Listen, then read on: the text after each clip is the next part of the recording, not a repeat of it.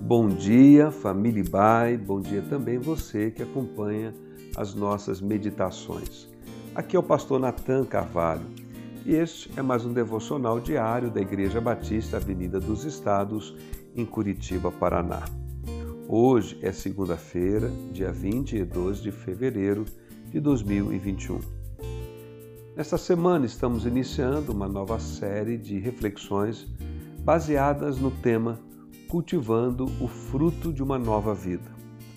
E o texto bíblico que serve de base para essas meditações é a declaração do apóstolo Paulo, escrevendo aos Gálatas no capítulo de número 5, a partir dos versos de número 22, onde lemos: Mas o fruto do Espírito é amor, alegria, paz, paciência, amabilidade, bondade, fidelidade, mansidão e domínio próprio. Contra essas coisas não há lei.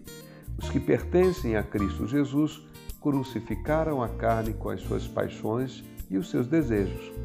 Se vivemos pelo Espírito, andemos também pelo Espírito. Por mais que nos esforcemos e estejamos empenhados em nos dedicar à perfeição, para nos apresentarmos então inculpáveis diante de Deus, nós não conseguimos. Até tentamos, observando algum rito, fazendo uma promessa para nós mesmos, mudar o nosso modo de viver, para de alguma forma agradar a Deus. Mas nós não conseguimos ser bem-sucedidos, porque essa transformação que glorifica e agrada a Deus é resultado da presença do Espírito Santo em nós e não de nosso próprio esforço. Precisamos compreender que o problema não está naquilo que nós fazemos, mas naquilo que nós somos. Não é o que fazemos que muda o nosso interior, que produz transformação. Por mais que nos esforcemos com boas ações e elas são de fato agradáveis a Deus, mas nada dessas coisas é capaz de transformar a nossa natureza.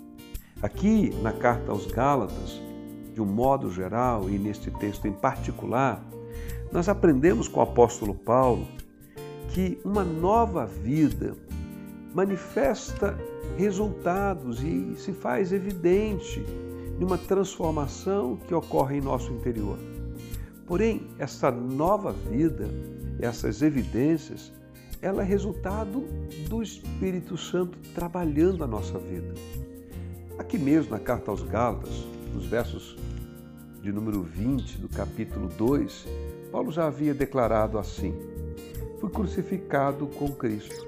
Assim já não sou eu quem vive, mas Cristo vive em mim. A vida que agora vivo no corpo, vivo-a pela fé no Filho de Deus, que me amou e se entregou por mim. É Cristo, portanto, habitando em nós, a verdadeira fonte de nosso progresso e transformação espiritual.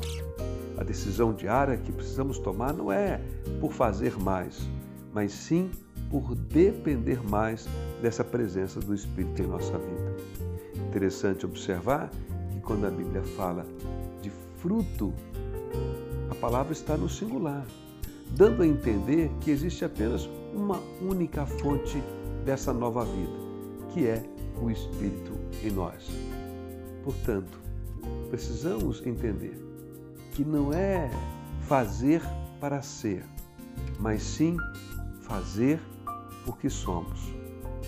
Naturalmente, quando pensamos nessa imagem do fruto, também podemos pensar em sementes. E nesse sentido, sim, iremos refletir sobre como cultivar a semente deste fruto desta nova vida.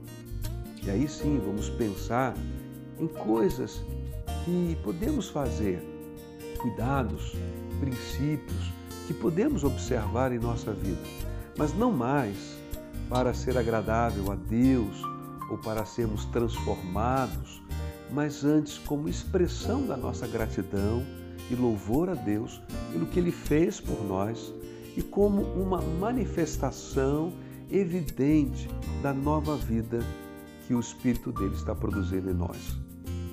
Queridos, se você é uma nova criatura, você recebeu já esta seiva divina que produz um fruto agradável a Deus. Se você ainda não é essa nova criatura, decida viver essa nova vida, mediante o reconhecimento da sua necessidade de salvação e por meio da fé em Jesus Cristo como Filho de Deus, seu Salvador e Senhor. Quando realizamos isso e vivemos essa nova vida, há um grande proveito não somente para nós, mas abençoamos todos os que estão à nossa volta. E Deus é glorificado através da nossa vida. O Senhor Jesus declara, conforme registra João, capítulo 15, verso 8, que Deus é glorificado quando a nossa vida manifesta estes frutos. Que assim seja comigo ao longo deste dia e com você, e que amanhã possamos estar juntos aqui novamente, se Deus permitir. Tenha um abençoado dia na presença do Senhor.